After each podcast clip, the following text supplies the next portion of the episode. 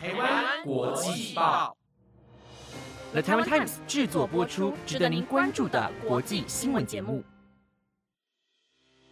欢迎收听台湾国际报，我是维源，马上带您关注今天五月十四号的国际新闻重点。Hello，各位听众朋友们，大家好，感觉很久没跟大家说说话了呢。下礼拜因为我有些事要忙，所以会请佑婷来帮我代班哦。好了，话不多说，马上来带大家关注到跟国际政治及国际经济相关的重点新闻。有太空农业的最新研究，俄罗斯对欧盟采取的能源封锁策略，以及菲律宾总统大选的结果。如果您对以上新闻内容有兴趣，就请各位一定要收听到最后哦。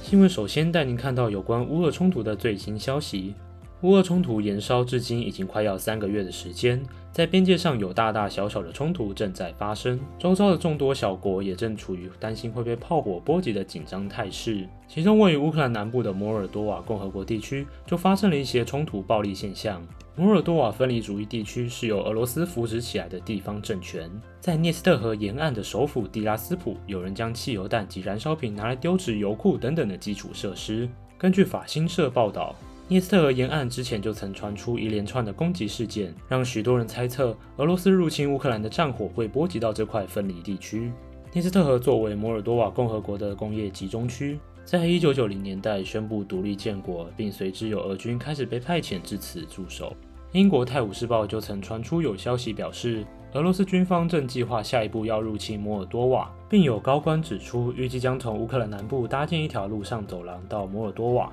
增加乌克兰及其邻近国家的紧张程度，这种种不确定的因素都将大大升温了区域内的战事情况。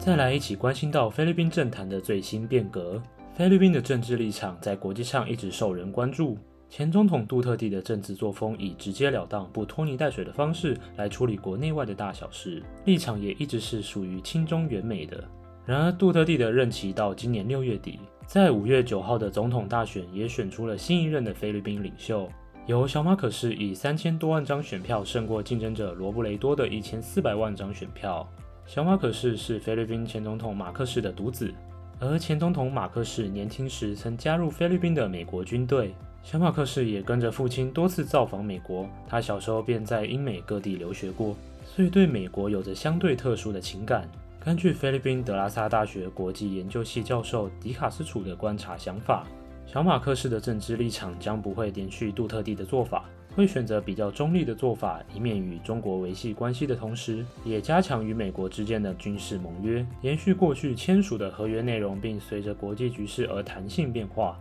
同时，也因为小马克士较为柔和的政治手腕，未来将有可能在不侵犯一个中国原则的情况下，与台湾有更多更深一层的合作机会。这对台湾而言，无疑是一个相当好的机会。邻国的政治立场会增加我国的发展性。等到菲律宾新总统小马克士正式上任后，将带给台湾不同的新气象。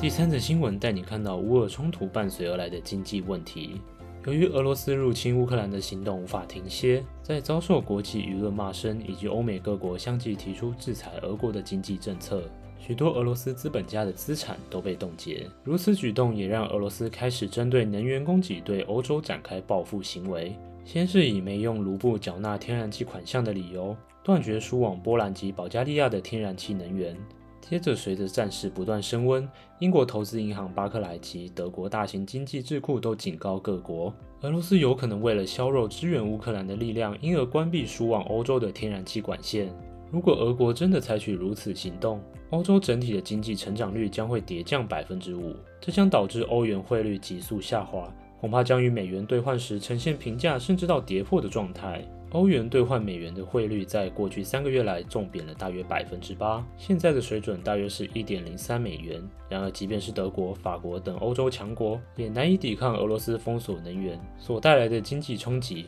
更何况，许多东欧小国是长期仰赖俄国的资源才得以生存。如今欧盟正尽力商讨应对措施，希望能在今年冬季以前找到替代能源的方案。这将会是对整个欧洲而言相当重要的一次关卡。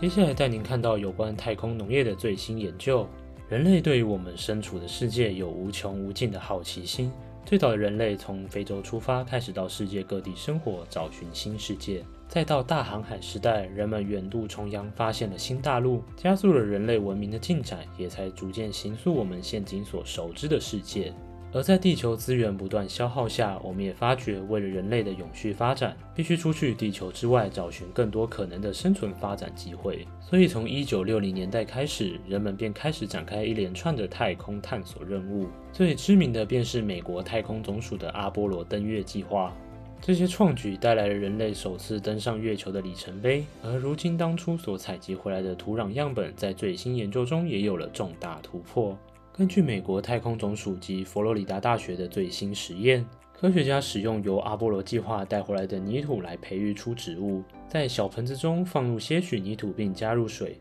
为了增加成功率，也使用容易在恶劣环境生长的阿拉伯芥种子。结果在两天后成功发芽。虽然与对照组相比之下，使用月球土壤的样本到了第四、第五天的时候，会比其他样本成长的相对比较迟缓。在根部也有盐分及重金属成分过高的问题。不过，这无疑已经是相当重大的研究突破。相信在科学家的努力之下，一定会有更多的实验成果产生。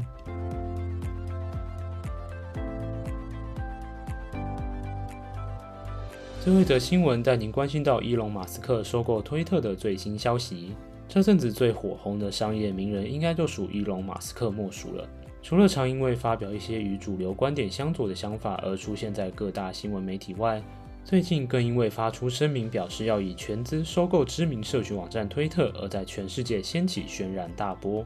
马斯克曾公开表示，收购的目的是为了让推特能作为一个民主社会中可靠且有效的言论平台。人类社会必须要有一个受到最大信任且广泛包容的公共平台，这对未来文明的发展才能产生重大的助力。然而，在今日清晨，马斯克却发表声明，表示将暂缓收购推特的计划，直到能证明垃圾和假账号的比例确实不到百分之五。不过，又没过多久后，马斯克再发表一则天文，表示会忠于自己收购推特的立场。波士顿学院法律所副教授奎恩表示，由于马斯克已经签下了收购合约，最后如果交易破局，合约中的特定履行条款将会逼迫马斯克一定要完成交易。因为它相对的就属于法院命令，加上分手费也超过十亿美元，所以万一这笔交易最终破局，马斯克将付出相当大的金钱代价。如今看起来交易只剩下最后一步就要完成，会如何发展下去也是相当令人好奇。